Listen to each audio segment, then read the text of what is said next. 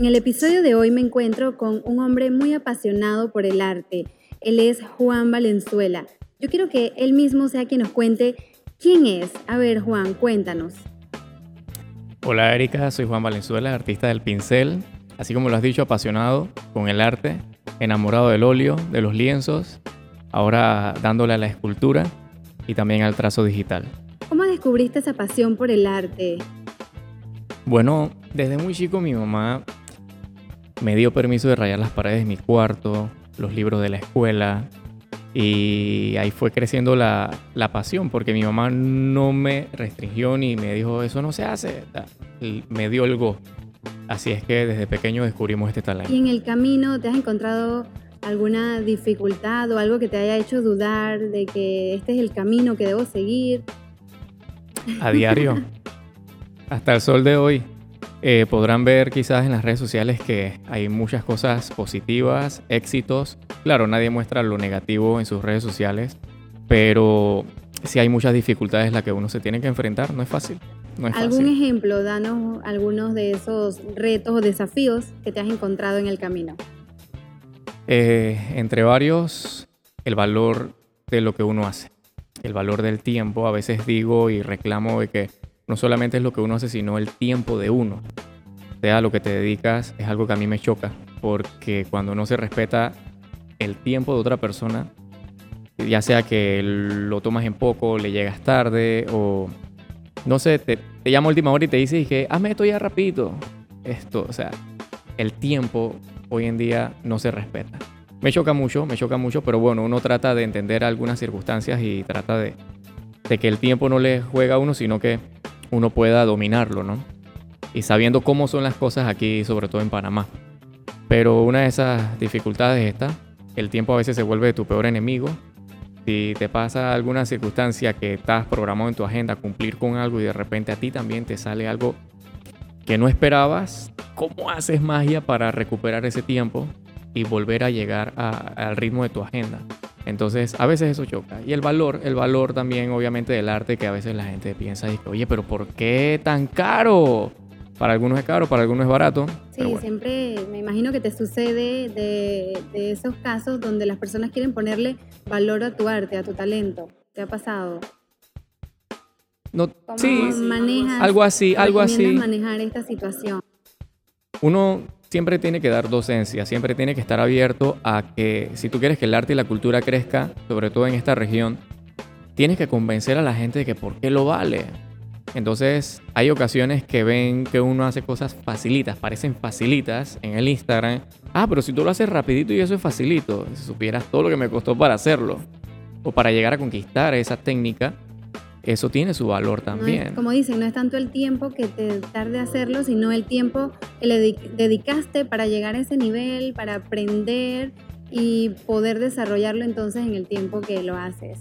Sí, así mismo uno tiene que dar docencia del por qué vale lo que uno hace. Eh, darse su lugar, respetar, o sea, si tú respetas tu tiempo y valoras lo que tú tienes, los demás van a poder ver por qué, o sea, y das docencia y puedes convencer a la gente. A veces uno da ganas de, ¿sabes qué? No me importa, chao, o sea, tengo otros clientes y hacerse el duro, pero yo creo que es mejor dar docencia. Hay que sacrificar en ocasiones para ganar. Claro, porque no sabemos si más adelante ese, esa persona que hoy en día dice, chuleta, eh, está muy caro, el día de mañana te puede decir, hey, ahorré, aquí está, lo quiero. No, porque también no solamente esto no es un producto, aquí hay una persona detrás de la marca que también comprende que hay momentos difíciles y que también ha pensado que hay cosas que son más baratas y no, son más caras y si lo quieres, ahorra, dale valor a eso. Entonces, uno a veces se tiene que poner en el lugar de las personas. Quiero saber, a ver si nos cuentas un poco, ¿en qué te inspira? ¿Qué, qué te motiva a desarrollar tu arte, tus pinturas, dibujos? ¿En qué te inspiras?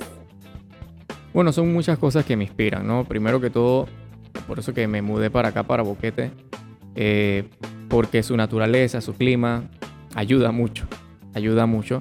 Eh, los hijos inspiran mucho, los hijos que están creciendo y le gustan tantas cosas y se entretienen con uno, van con uno en la marcha, también te dan ideas. Eh, a veces hasta sentado viendo una película, me inspiro por lo que hizo el director o la escena que surgió. Me inspiro en tantas cosas. Eh, la lista es larga. Pero a veces uno solamente con observar eh, lo que le rodea puedes encontrar algo creativo, algo distinto, algo que los demás no ven. Así es que la inspiración, no sé, anda por ahí, a veces uno no le presta atención, pero nos rodea y a veces cuando no la encuentras la buscas. Pues en mi caso cuando me mudé sentí mucha más inspiración al estar rodeado de la naturaleza, me explico. Así es que la naturaleza es un factor importante, los hijos es otra. Y el entretenimiento, pues claro. Y ya que mencionas el tema de los hijos, eh, sé que de tus hijos también están desarrollando el arte del dibujo, de la pintura. Cuéntanos, ¿qué papel juega uno como padre en desarrollar esa pasión o esos sueños en los niños? Porque es una etapa donde regularmente todavía no sabes a qué quieres dedicarte pero yo considero, ¿no? Y, creo que lo viviste también, que los padres juegan un papel fundamental en esa etapa. Sí, tal cual como mi mamá hizo conmigo, hago con mis hijos, darle la oportunidad de que ellos exploren, ensucien, se embarren, la dañen, eh, invertir en ellos.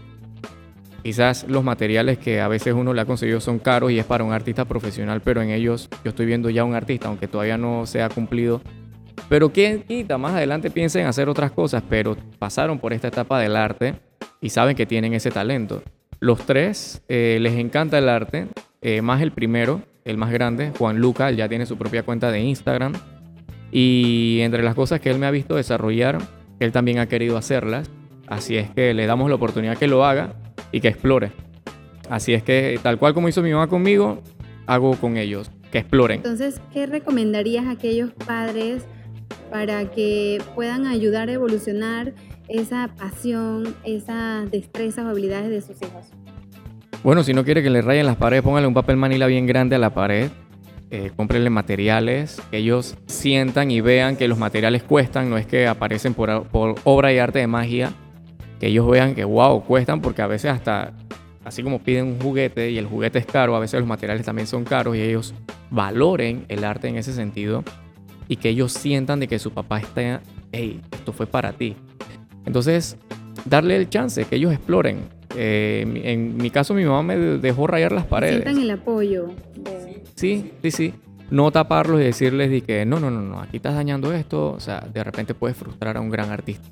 Pero si te das el chance que el niño explore, puedes encontrar un artista en tu casa. Igual puede pasar en otro tipo de artes, por ejemplo la música, se ve mucho de que por ejemplo, a un niño le gusta la música, no le gustan los deportes y su papá insiste en que juegue algún deporte porque siempre quiso, por ejemplo, jugar fútbol.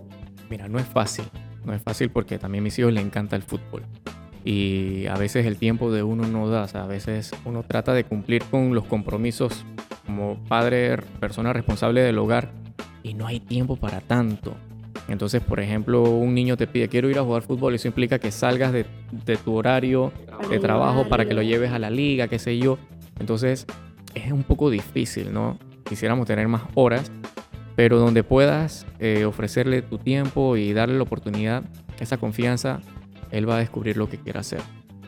Bueno, ya para finalizar, ¿dónde puede la gente ver tu trabajo, lo que haces? Déjanos tus redes sociales en Instagram. También abrí YouTube, pero Dios, necesito tiempo. Eh, Bye Valenzuela, lo pueden encontrar eh, BY rayita abajo, Valenzuela con V y Z. Ahí lo pueden buscar en Instagram, sobre todo esa es mi, mi plataforma donde yo muestro mi, mi talento. Muchas gracias Valenzuela por acompañarnos el día de hoy y compartirnos todo ese recorrido para poder desarrollar lo que hoy con tanta pasión realizas. Muchas gracias Erika por esta invitación.